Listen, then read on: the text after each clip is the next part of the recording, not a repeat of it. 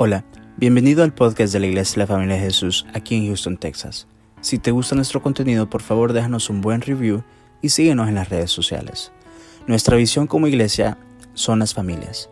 Esperamos que este episodio sea de mucha bendición para tu vida. Somos tu familia. Entonces nosotros necesitamos estar, la Biblia lo dice, vigilantes, velando, porque no entonces puede venir a las 10 de la noche, puede venir a la medianoche, puede venir a la madrugada cuando el sueño está más pesado, pero debemos de estar vigilantes. Dice la Biblia que nadie sabe, nadie sabe el momento que el Señor va a venir. El Señor claramente se lo dijo a sus discípulos, eso solamente lo sabe el Padre, ni el Hijo del Hombre lo sabe. Nadie lo sabe más que el Padre el momento del regreso de nuestro Señor Jesucristo. Así que nosotros no podemos decir cuándo exactamente va a venir el Señor. Amén. Pero miren lo que el Señor le dijo al profeta Daniel para que entendamos cuando nosotros nos atrevemos a decir que faltan cinco minutos para la venida del Señor. No significa que ya cinco minutos, bueno, espérese, ya viene entrando el Señor. No, lo que quiero decir es que con cinco minutos, lo que quiero decir es que la venida del Señor está muy pronto. Y lo vamos a ver esta noche. Daniel 12:8. Esta es la profecía que le fue dada a Daniel acerca de la venida del Señor. Esta profecía habla claramente, habla muy claro de las cosas futuras que iban a pasar en los últimos de los últimos tiempos. Cosa que Daniel no lo entendió. Dios le habló de 1260 días, Tres veces se lo repitió, le habló de 1290 días también. Entonces, tres años y medio, tres años y medio. Daniel no entendió nada. Pero miren lo que dice en el verso 8. Y yo oí, mas no entendí. Y dije, Señor mío, ¿cuál será el fin de estas cosas? O sea, él estaba hablando del fin de los últimos de los últimos tiempos es la revelación que Dios le estaba dando a Daniel, pero Daniel estaba preguntando, ¿pero cuándo va a ser esto? Mire, Daniel estaba interesado también en entender los tiempos, en discernir los tiempos, y él no sabía cuándo iba a ser esto, y le preguntó a Dios, a Dios Dios le estaba revelando todo, pero no lo estaba entendiendo. Y luego dice el verso 9, él respondió, anda Daniel, pues estas palabras están cerradas y selladas hasta el tiempo del fin. ¿Qué significa eso? Que lo que Dios le estaba revelando a Daniel, imposible Daniel no lo iba a poder entender, porque Dios le dice claramente, te doy la revelación, pero no el entendimiento o la comprensión para que tú puedas discernir los tiempos. Porque esto está sellado y reservado hasta cuando vaya a ocurrir esto. Eso significa de que si nosotros estamos en los últimos tiempos y estamos en el final de los últimos tiempos, este es el tiempo en el cual nosotros debemos de, empezar, debemos de entender estas señales. Si nosotros le pedimos entendimiento al Señor, si nosotros nos volvemos a escatólogos a buscar y buscar del fin de los tiempos, las profecías que tienen que ver con el fin de los tiempos, y empezamos a buscar y caminar en santidad, porque eso es una de las advertencias que Dios hace. A los impíos no les va a revelar nada, pero los que andan en santidad, si Dios les va a revelar. Entonces, si nosotros buscamos de esa manera, Dios nos va a dar el entendimiento. ¿Se van a burlar de nosotros? Sí, también es otra de las señales que habla la Biblia, que van a burlar, van a haber burladores de cuando nosotros hablemos de la venida del Señor. Pero eso no nos debe dar miedo si nosotros hemos entendido que el Señor viene pronto. Y le dice en el verso 10, muchos serán limpios y emblanquecidos y purificados. Los, impíos procederán impíamente, o sea, el que está viviendo en pecado, el que no conoce de Dios, el que no quiere saber nada de Dios, va a seguir en pecado. Pero también está hablando de los impíos que incluso vienen a la iglesia y no han cambiado su forma de vivir. Van a seguir viniendo a la iglesia, van a para tener una apariencia de cristianos, pero ellos van a seguir viviendo impíamente. Y dice, y ninguno de los impíos entenderá. Pero los entendidos, y ahí otra vez dice, los que viven en santidad, van a comprender, van a entender acerca de los últimos, de los últimos tiempos. Amén. O sea, cuando estamos hablando de los últimos, de los últimos tiempos, estamos hablando de la segunda venida de nuestro Señor Jesús. Amén. Hablamos de la tribulación, hablamos del rapto, de todo lo que la Biblia habla que va a ocurrir en los últimos tiempos. ¿Cuándo comenzaron los últimos tiempos? Los últimos tiempos comenzaron exactamente el día que el Señor Jesucristo murió en la cruz del Calvario. Allí comenzaron los últimos tiempos. Y lo dijo claramente el apóstol Pedro cuando él dice en 1 Pedro capítulo 4, estamos en los últimos tiempos Luego más adelante dice, nos hemos acercado al fin de los tiempos. O sea, ya recién abierto, muerto y resucitado nuestro Señor Jesucristo, tanto el apóstol Pablo, el apóstol Pedro, Juan, los discípulos ya estaban hablando de los últimos tiempos. Ahora, eso estamos hablando hace dos mil años, entonces nosotros podríamos decir, pastor, pero yo vengo hablando, oyendo hablar de los últimos tiempos, de aquí, de allá, para acá. ¿Cuándo realmente es el último? Entonces, todo lo vamos a entender de acuerdo a las señales. Vuelvo y repito, nadie puede saber la fecha ni la hora de la venida de nuestro Señor Jesús. Nadie, y lo dijo el Señor. Pero si le dio señales. ¿Y para qué sirven las señales?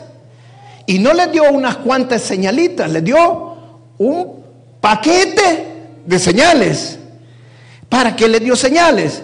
Para que pudieran entender que la venida del Señor, pudiéramos entender que estaba pronta. No podemos saber la hora ni el momento, pero ¿para qué necesitamos saberse la venida del Señor? Para que estemos preparados. Amén. Le voy a poner un ejemplo. Usted va en su carro manejando y de repente ve una señal que dice la calle se termina dentro de tres millas. ¿Qué hace usted? ¿Acelera o baja la velocidad? Baja la velocidad. Se termina dentro de dos millas. ¿Qué hace usted? Va pendiente si ya va a terminar. Dentro de una milla hay un precipicio y se termina. ¿Qué hace usted? ¿Acelera más para saltar el precipicio? No, ¿verdad? Entonces, cuando usted se acerca le dice, a media milla está al final de la calle y le pone hasta una señal y cada vez que usted se va acercando, ¿qué sabe qué hacen? Ponen más señales. Cada vez que usted se va acercando al precipicio, abundan más las señales. ¿Y cuál es el objetivo de ir poniendo cada vez más señales? Para que usted pare y no se vaya al precipicio. Pues así son las señales en la Biblia. O sea, hay más señales y hay más profecías acerca de la segunda venida del Señor Jesucristo, el doble de profecías que de la primera venida del Señor Jesús. Y si las primeras profecías se cumplieron y las primeras señales se cumplieron, pregunto, ¿se van a cumplir las segundas? Claro que sí. Si hay el doble de profecías y muchas más señales que en la primera, significa que la segunda se va a cumplir. Amén. Ahora, pero vuelvo y repito, ¿estamos nosotros viviendo esos tiempos? Yo creo que sí. Yo creo que sí y, y lo podemos saber a través del reloj del tiempo profético que es el pueblo de Israel. ¿Sí o no? Ok. Dice la palabra, y esta profecía ya se cumplieron, que el Dios iba a esparcir a su pueblo. Dios lo esparció. Esto ocurrió justamente después de la muerte del Señor Jesucristo en el año 70, donde empezó la esparción del pueblo de Israel, donde Roma esparció Israel por todo el mundo, por todo el mundo lo esparció. Eh, esto duró casi dos siglos, el primer siglo y el segundo siglo fue esparcido por todo el mundo. Y durante todo este tiempo Israel no iba a tener territorio, no iba a tener nación, no iba a tener país, porque iban a estar esparcidos por todo el mundo.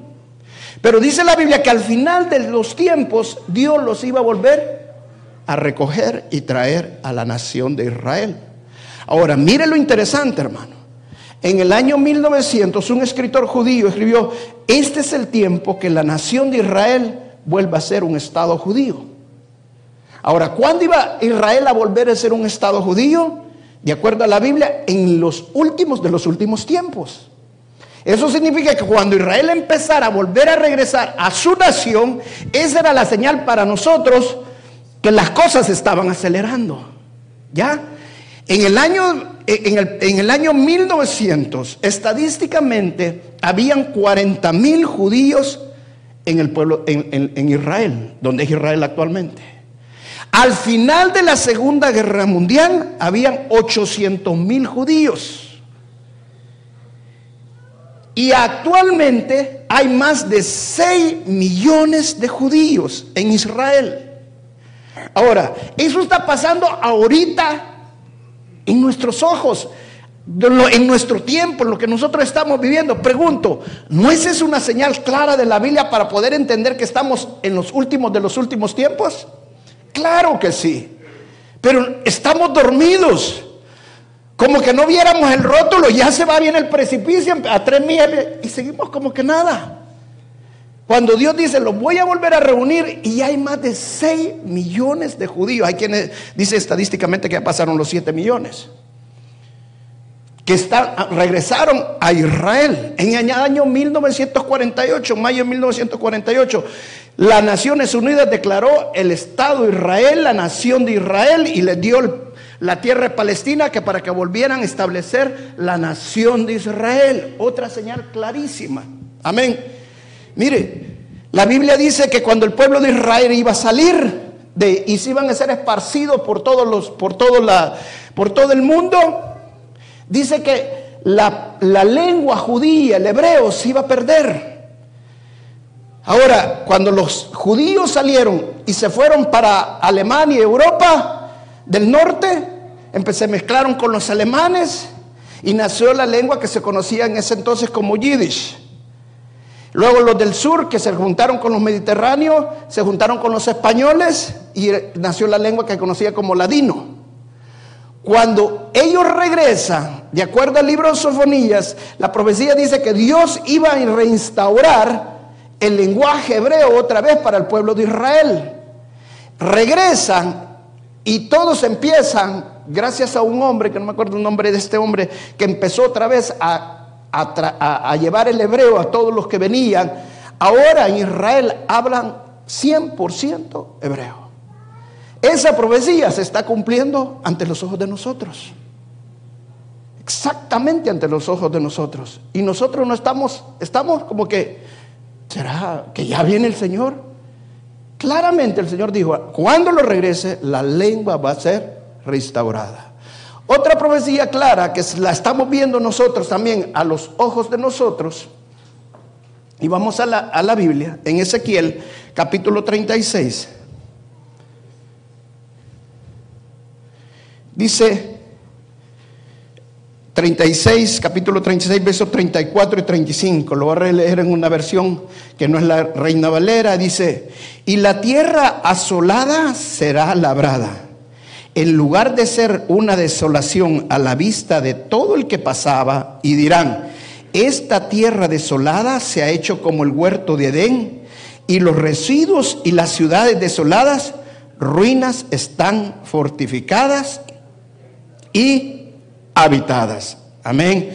Mire, dice lo que dice el libro de Ezequiel y lo que estaba, eh, eh, Dios lo había profetizado, que cuando lo sacara, la tierra de Israel se iba a convertir en un desierto, una tierra infértil, desolada, nadie iba a poder sacar nada de allí. Y justamente eso es lo que pasó con Israel. Mi esposa y yo fuimos a Israel y cuando uno va allí a Israel, al, tour que lo llevan y todo, le cuentan cuando regresaron los judíos, toda la parte norte de Israel, prácticamente de, Galilea para allá, y el valle que nosotros, que famoso, donde supuestamente va a ser el Armagedón, todo ese valle grande que hay ahí, quedó desolado. Cortaron todos los árboles y esos se convirtieron en pantanos. Y como eran pantanos, la malaria abundaba. Imagínense el, el pueblo de Israel regresando a una tierra infértil, una tierra desolada, una tierra que no sirve.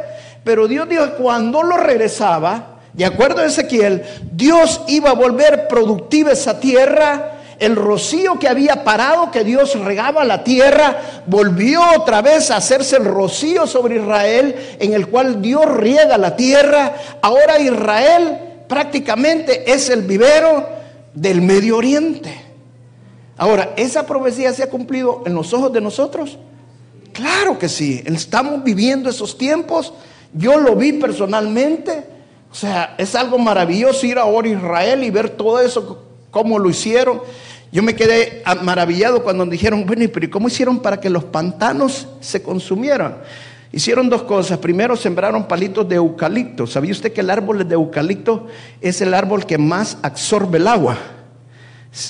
Este árbol, si usted lo siembra, le seca cualquier cosa allí.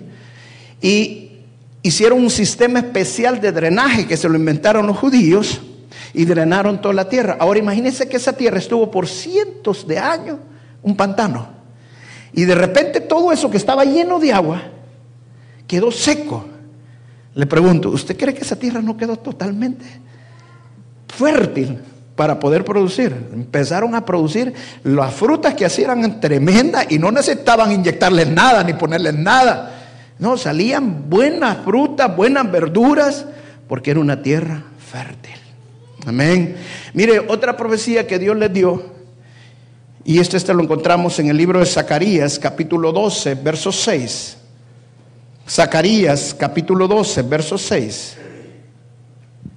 Dios le prometió al pueblo de Israel, cuando ellos salieron quedaron sin ejército, sin ningún ejército, no tenían armamento militar, no tenían cómo defenderse, pero cuando regresa la profecía de Dios fue que Él les iba a restaurar la fuerza militar. Mire lo que dice Zacarías 6 haré que las familias de Judá, haré de las familias de Judá como un brasero de fuego entre las piezas de madera y una antorcha de fuego en gavillas, por lo que va a consumir en la mano derecha y por la izquierda. Y todos los pueblos de alrededor temblarán, van a tener miedo. O sea, el pueblo de Israel, Dios les dio al regresar, imagínense, rodeado solo de enemigos solo de enemigos rodeados. Y al regresar Dios les restaura el poder militar. Miren, los, los, los generales que han estudiado las guerras, el general eh, que fue para la guerra de, de, Irak, de la tormenta del desierto, dijo estas palabras, que él estudió muchas guerras, dice. Pero hoy que estaba en el desierto decía, la guerra que nunca se me olvida, que fue milagrosa, para mí fue impresionante, fue la guerra de los seis días. Como un ejército como Israel, que no era un ejército, derrotó a nueve naciones de alrededor. Nueve ejércitos alrededor contra el pueblo de Israel. En un solo día, en un solo día, los pilotos israelitas despegaron y fueron a bombardear cada fuerza aérea de cada país enemigo, destruyeron prácticamente las fuerzas aéreas. En un solo día se lo acabaron. En seis días ganaron la guerra. Ahora, para los que entendemos lo que es la guerra y, la estrategia militar, wow, eso solamente Dios lo podía hacer.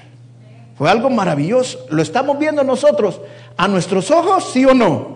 Yo le voy a pedir un favor, lea acerca de la guerra de los seis días y se va a dar cuenta cuán maravillosa fue esa guerra. Un solo piloto derribó más de 18 aviones. Un solo piloto. O sea, cosas impresionantes que usted va a leer de cómo los judíos ganaron esa guerra y no tenían un gran ejército. A comparación de uniendo todos los ejércitos de alrededor. Ahora se estima que Israel, imagínense, Israel es exactamente el, mismo tamaño que del Salvador. es un país chiquito. Y ahora la mayoría de concuerdan, expertos militares concuerdan que Israel tiene el cuarto ejército más fuerte, más poderoso del mundo. Ahora, ¿se está cumpliendo esa profecía ante los ojos de nosotros? Claro que sí. Amén. Se está cumpliendo a los ojos de nosotros. Ahora, ¿podemos entender nosotros que estamos en los últimos de los últimos tiempos? Mire hermano, le voy a decir una cosa. Escuche bien esto. en el año 1900 usted podía buscar señales proféticas que se estuvieran cumpliendo y tal vez encontraba una entre 500 años. Pero ahora, desde a partir desde del año 1948 para acá, las señales han empezado a cumplirse una tras otra, tras otra, tras otra. Que ahora, le voy a decir una cosa, hermano, ya no tenemos que buscar las señales, ahora sabe que tenemos que empezar a buscar el sonido. Porque dice la palabra que va a sonar la trompeta cuando venga el Señor y la trompeta va a sonar, amén.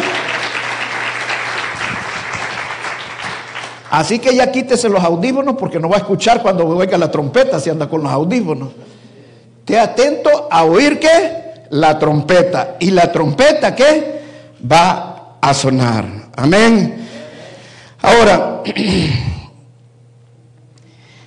algo que quiero enseñar esta noche, y, fue un estudio que me llegó a mí. Yo, yo estoy escrito un montón de páginas y cosas que me mandan. Leí la, vez que hablaron de las, de las cuatro tetradas y todo eso, la leí, no quise hablar nada de eso, ni, me, detuve. Soy bien prudente, bien eh, eh, me detengo en muchas cosas, si, si el Señor no me lo pone, yo me quedo callado y espero que el Señor vaya dándome revelación de lo que, está, de lo que Él me está poniendo. Pero una de las cosas que nosotros tenemos que entender, si las señales se están dando, si las señales se están cumpliendo y cada vez son más y más y más que se cumplen y que pasan, eso significa que la venida del Señor está pronta. Pero dice la palabra que Él va a venir como ladrón en la noche. Eso significa que el Señor no necesariamente porque hay muchos que dicen, no, Él no ha venido porque es necesario que pase esto para que el Señor venga. Por ejemplo, la palabra de Dios dice que es necesario que todo el mundo escuche la palabra de Dios, que todo el mundo sea evangelizado. Ahora le pregunto, ¿no estamos viviendo eso? ¿Ah? Yo he escuchado programas desde la Rusia, que lo están transmitiendo a casi todo el Medio Oriente por televisión e internet y no los pueden bloquear y los, los países árabes están escuchando. Ahora le voy a decir, los países árabes, los musulmanes no son ignorantes de quién es el Señor Jesucristo. No más que a ellos les han enseñado equivocadamente. Pero cuando ellos empiezan a ver la persona del Señor Jesucristo y ellos creen que sí, que el Señor Jesucristo resucitó, algunos, no todos, pero algunos creen que resucitó, ellos se quedan, sí, es cierto, así dice la Biblia. Entonces, ¿cómo Jesús resucitó y Mahoma está muerto? ¿Quién es más grande? Entonces ellos empiezan a cambiar porque entienden que Jesús realmente es Dios. Ahora, todo eso lo estamos viendo en nuestros días. Una más, que se me olvidaba. Y eso también lo vimos con mi esposa. En el año 1967, para la guerra de los seis días, y no me acuerdo, nunca se me olvida eso, íbamos subiendo para Jerusalén. Íbamos de, ah, se me olvida la ciudad, pero íbamos llegando a Jerusalén y me, empieza a decir el, guía turístico que llevamos. Aquí vas a ver un montón de tanques y empezamos a ver un montón de tanques que habían quedado para la guerra de los seis días y me empezó a contar todo lo que había pasado en Jerusalén y todo y me dice, hasta entonces el pueblo, y viste, este hombre es ateo, hasta entonces el pueblo de Israel volvió a tomar Jerusalén en la guerra de los seis días. Wow, me quedé. ¿Sabes que eso es una profecía bíblica? Donde dice que el pueblo de Israel iba a volver a tomar Jerusalén y que todas las naciones, tanto políticamente como militarmente, iban a estar en contra de eso. Ahora, me llama la atención algo. El día de ayer o antier, creo que fue, el presidente Drogan de Turquía salió diciendo que, Jerusalén es de los árabes y no es de Israel. Ese es el pleito que hay todo el tiempo. Y le mandó a decir a todos los árabes que vayan a la, a la, a la a la Meca de Omar, que es la que está en donde supuestamente ahí estaba el, templo de Salomón, para que fueran todos allí. O sea, los árabes quieren Jerusalén. Pero dijo el Señor, y ese profecía, hermano, nunca lo van a poder tener, porque el Señor dijo que cuando lo regresara, ya nunca nadie se los iba a poder quitar. Amén. Y eso también está en la palabra de Dios. Amén. Así que ustedes le digan, hoy le vamos a quitar a Jerusalén. Ay, tenés que pelear contra Dios. Ahora, ¿qué año estamos ahora nosotros? El año 2017. Poneme esta transparencia, por favor, del año del 2017. Si usted va al internet y busca el calendario hebreojudío.com, va a encontrar el año 2017. De acuerdo al, al calendario hebreo judío, es el año 5777. 5777. Ahora, miren cuántos siete hay. ¿Cuántos siete hay? Tres. Padre, Hijo y Espíritu Santo la Trinidad completa. El número 7 es el número de Dios. Es completo. Dios es completo, es perfecto. Y el número 5 es gracia. Ahora, ¿qué quiero decir con esto, hermano? Los judíos le quitan el número 5 siempre al, al, calendario y dejan los últimos 7, porque es el año perfecto, el año Tres veces completo, tres veces perfecto. Es el número de Dios. Ahora, este no es cualquier año, hermanos. No es cualquier año. Escuche bien esto que le estoy diciendo. No con esto le estoy poniendo fecha ni hora de la venida del Señor Jesús. No malinterprete lo que le estoy diciendo. Lo que le estoy diciendo es que tenemos que estar preparados. Porque no sabemos cuándo, pero que tenemos que estar listos. Amén. Ahora, este año, 2017, el 5777, es el año del jubileo. ¿Cuándo ocurre el jubileo? ¿Qué es el año del jubileo? Si usted no sabe qué es el año del jubileo. El año del jubileo es cada 50 años. 7 por 7, 49, que son 49 años. Al, día, al año siguiente celebraban el jubileo, que era el año 50. Hace 50 años fue el jubileo. ¿Cuándo fue eso? Fue 1967. ¿Y qué pasó en el año 1967? La guerra de los seis días. Fíjese bien. Y si usted va todavía atrás, 50 años atrás, que fue otra vez el año del jubileo en el pueblo judío, que fue el año 1917, ¿qué pasó justamente en ese año? las Naciones Unidas declararon al pueblo de Israel que era una nación. O sea, le volvieron a dar el estatus de nación sin darle la tierra. Eso pasó hasta el año 48. Entonces, si nosotros empezamos a ver los qué pasó cada año del jubileo, empezamos a ver qué cosas grandes pasaron, que tienen que ver con el pueblo de Dios. Amén, con el pueblo de Israel. Ahora, este año no es cualquier año. Y justamente cae el año del jubileo. Y no solamente eso, hermanos. También este es el año de la fiesta de las trompetas. La única fiesta que todavía el Señor Jesucristo no ha celebrado con todos nosotros. Él la va a celebrar porque las trompetas van a sonar cuando venga el Señor. Amén. Ahora, que volvamos a leer Daniel, volvamos a leer Daniel capítulo el capítulo 12. Y mira el verso 10, muchos serán cerrados, muchos serán limpios y emblanquecidos y purificados. Los, los impíos procederán impíamente y ninguno de los impíos entenderá. Pero los entendidos, ¿qué dice? Comprenderán. Amén.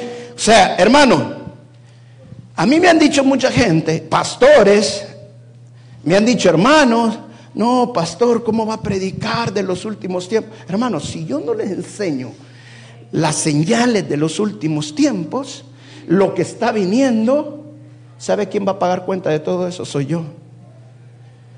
Porque si Dios dejó las señales es para que nosotros como el pueblo de Dios nos preparemos para la venida del Señor. Y la venida del Señor está pronta. Amén. Está más cerca de lo que muchos interpretan que puede estar. Ahora, todo eso le fue cerrado, le fue vedado a Daniel, pero los que vivimos ya en los últimos del último tiempo vamos a poder entender todas esas cosas porque las señales cada vez van a ser más y más cerca. Ahora, voy a hablar de un montón de señales en esta serie. Hay señales políticas que están en la Biblia.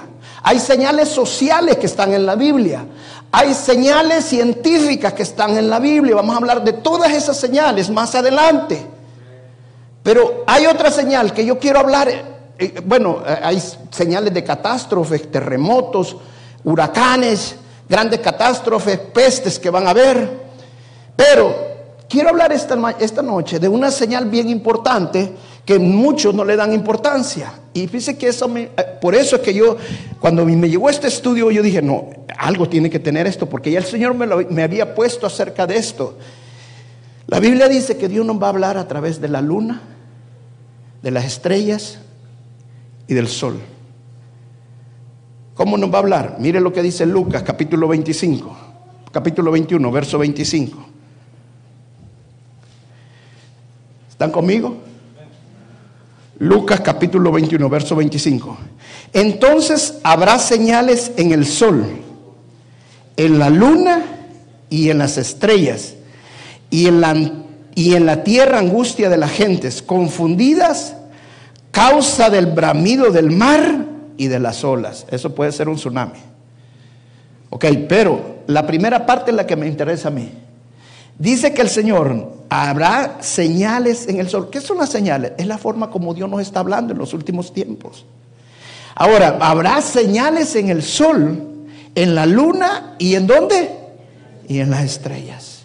Hermano, cuando, mire, yo cuando aparecen señales en el cielo, que por ahí aparecen las nubes que se formaron, cosas que se van en el cielo, que esta nube rara, que pasó esto y tal. Wow, a mí me llama la atención, porque la Biblia dice que miramos el cielo. La Biblia lo dice claramente. Mire lo que dice el libro de Hechos, capítulo 2, verso 20. El sol se convertirá en tinieblas y la luna en sangre antes que venga el día del Señor, grande y manifiesto. Wow. Últimamente han habido muchas eclipses, ¿sí o no? Acaban de pasar las tetradas, las cuatro tetradas que tuvieron acaban de pasar, comenzaron en el 2015, en abril 2015, y la última fue, eh, creo que fue, ah, bueno, fue en el 2016, en la última, no, 2014, y la última fue en, abril 2015, en mayo del 2015, creo. Ya no me acuerdo qué mes, pero acaban de pasar esas, no, investigué mucho acerca de eso. Pero ¿qué eran las tecladas? Simplemente eran eclipses. Simple y sencillamente. Y la palabra de Dios dice que se va a oscurecer la luna, se va a oscurecer el sol y la luna se va a ser roja. O sea, van a pasar cosas en el cielo que nosotros tenemos que poner atención. Amén. Señales en el cielo. Ahora, vuelvo y repito, este estudio me llegó a mí y me llamó la atención. Vamos a, a Apocalipsis capítulo 12, verso 1. Al principio no le di importancia, créame. Pero el Espíritu Santo me resaltó una palabra, una palabra nada más de este capítulo, y eso fue como que me cambió a mí la, todo. Apocalipsis capítulo 12, verso 1. ¿Está conmigo? Dice, apareció en el cielo una gran señal, una mujer vestida del sol, con la luna debajo de sus pies y sobre su cabeza una corona de dos estrellas. Y estando encinta, clamaba con dolores de parto en la angustia y alumbramiento. También apareció otra señal en el cielo. He aquí un gran, un grande un dragón escarlata que tenía siete cabezas y diez cuernos, y en su cabeza siete diademas, y su cola arrastraba la tercera parte de la estrella del cielo, y las arrojó sobre la tierra, y el dragón se paró frente a la mujer que estaba para dar a luz, y a fin de devorar a su hijo tan pronto como naciese. Y ella dio Dios a luz a un hijo varón, que regirá con vara de hierro a todas las naciones. Y su hijo, y su hijo fue arrebatado para Dios y para su trono. Y la mujer huyó al desierto donde tiene lugar preparado para Dios, para que allí la sustentara por cuántos años, por cuántos días? Mil doscientos sesenta días. Wow. Mil doscientos sesenta días. Tres veces se lo dio Dios a Daniel. Mil doscientos sesenta días. Esta estamos hablando en los últimos tiempos.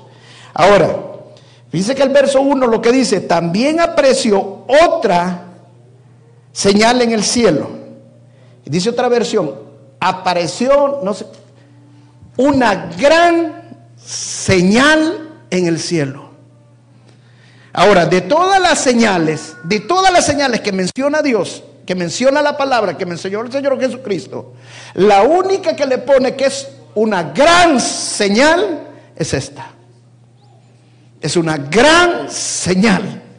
Ahora, vuelvo y repito, si usted va en la calle y le ponen una señal allí que penita chiquita, no, tal vez la vea, tal vez no la vea. Pero si le ponen una gran señal, ¿Para qué la gran señal? Para que no la, para que no digan no la vi. ¿Ah? La tiene que ver porque la tiene que ver. ¿Ok? Entonces significa esto que esta gran señal hay que darle una gran importancia, no es cualquier señal. Ahora mire cuál es la gran señal. Una mujer vestida del sol.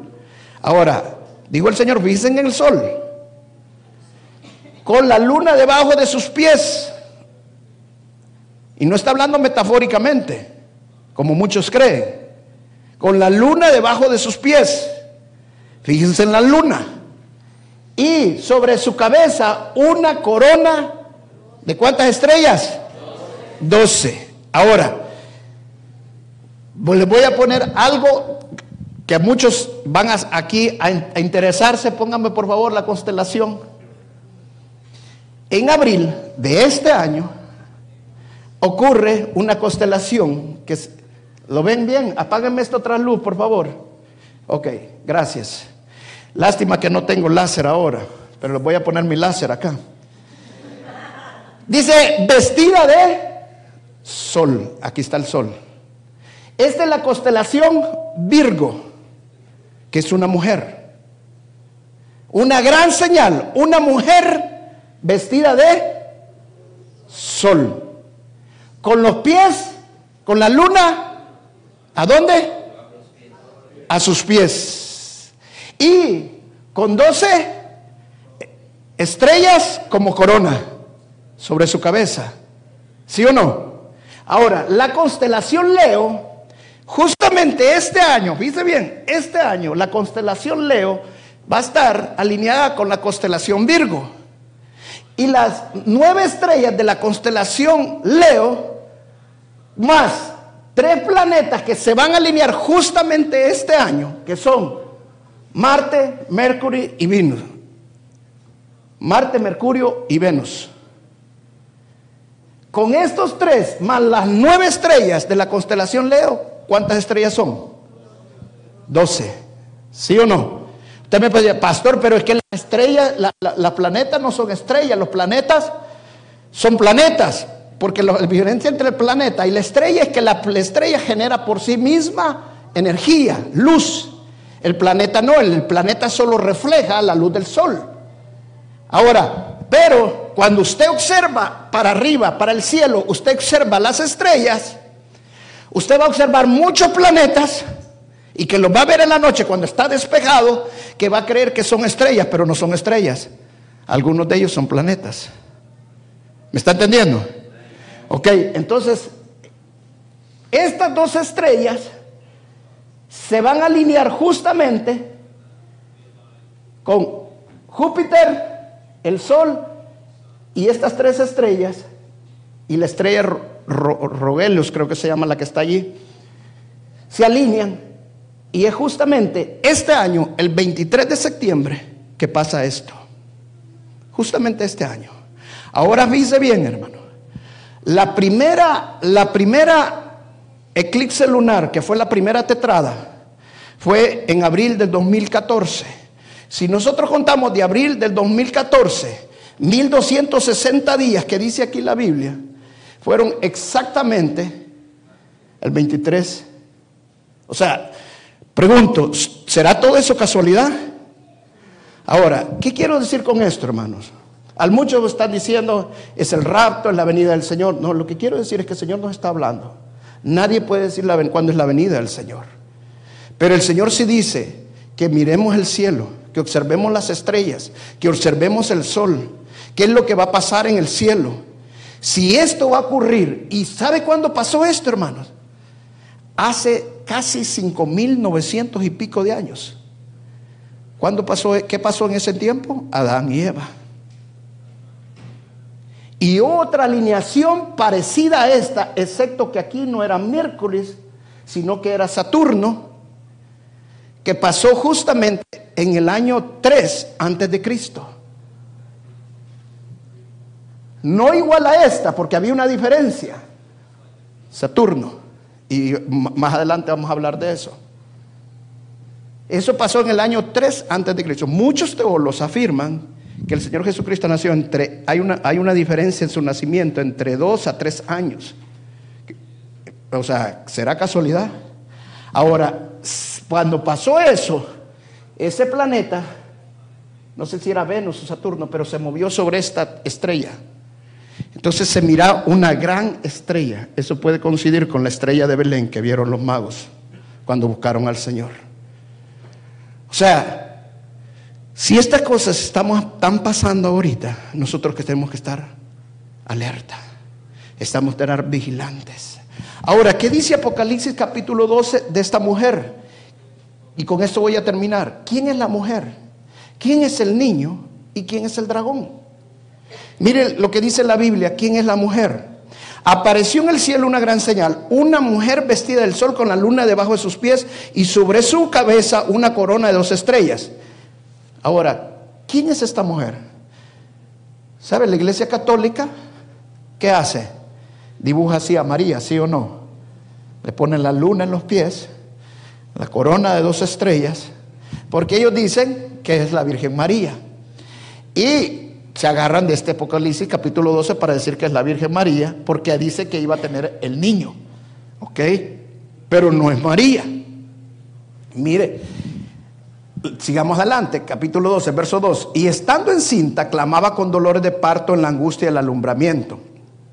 También apareció otra señal en el cielo. He aquí, ¿quién un dragón escarlata. ¿Quién es este dragón escarlata? Es alguien que usted no lo quiere, ni lo puede ni ver. Satanás, el diablo. Dice, apareció un dragón escarlata que tenía siete cabezas y diez cuernos. Las cabezas son montes y los cuernos son reyes. Y esto lo vamos a ver después. Y en sus cabezas siete diademas. Y su cola arrastraba la tercera parte de las estrellas del cielo y lo arrojó sobre la tierra. Y el dragón se paró frente a la mujer que estaba para dar a luz, a fin de devorar a su hijo tan pronto como naciese. Ahora, y ella dio a luz a un hijo varón. ¿Quién es el hijo? Y que regirá con vara de hierro a todas las naciones. ya dijimos, ¿el dragón quién es? Satanás. Satanás estaba listo con todas las estrellas que arrojó, o sea, con todos los ángeles caídos, para ir detrás del hijo que iba a nacer de la mujer. ¿Quién era el hijo? Jesús. Sí, ahí estamos de acuerdo con la iglesia católica. Era Jesús. Ah, entonces tiene que ser María. No, ya les voy a explicar por qué no. ¿Por qué tenía que ser Jesús? Porque él iba a regir con vara de hierro. Amén. Y así dice la Biblia que Jesús iba a regir con vara de hierro. Ahora dice, mire lo que dice Isaías, capítulo 54, verso 1. Jerusalén, tú que nunca has sido madre ni has podido tener hijos, lanza el grito de alegría, entona alegres canciones, porque Dios dice, Jerusalén, mujer abandonada, tendrás más hijos que la mujer casada. Y le podría dar un montón de versículos que menciona que Israel es la mujer que iba a tener hijos. Ahora, ¿quién es la mujer? Israel. Ahora, ¿qué dice el libro de Romanos? ¿De dónde iba a venir el Salvador? De Israel. ¿De dónde nació el Señor Jesucristo? Dice, de Israel. Amén. Entonces, ¿a quién iba a perseguir el diablo? Y Dios iba a llevarla al desierto. Ahora, cuando usted me dice María, le pregunto, ¿a dónde está en la Biblia que María se fue al desierto? No hay ninguna parte. Se fue para Egipto, no al desierto. No hay ninguna parte. Ahora, si nosotros estudiamos el libro de Apocalipsis, estudiamos el libro de Daniel, vamos a entender que el pueblo de Israel durante la guerra del Armagedón y, donde la, y la guerra que aparece en Ezequiel, que la de Og y Magog, Dios los lleva al desierto y los protege. O sea, viene una persecución grande contra Israel y también contra la iglesia. Amén. Entonces tenemos que nosotros estar alerta que esto viene pronto. Estamos a las puertas, hermano. Mire, y yo le voy a hablar de señales políticas, le voy a hablar de señales científicas que están ocurriendo a ahorita, en nuestros ojos, en nuestro tiempo, cosas que están pasando, pero que nosotros no las estamos entendiendo. La venida del Señor está pronta. La venida del Señor está pronto. Y si nosotros seguimos leyendo eh, 12, el, eh, ¿cómo se llama? Apocalipsis capítulo 12, vamos a encontrar cuando el diablo va a ser echado fuera del cielo con todos sus ángeles. ¿Y a dónde dice que va a venir? A la tierra. Y van a ser días de dolor, de sufrimiento. Amén. Entonces la venida del Señor está pronto. Pero dice la palabra que Dios nos va a librar del día de la ira. Y yo lo creo, que Dios nos va a sacar a su iglesia antes de ese día. Amén. Ahora, pero con esto quiero finalizar.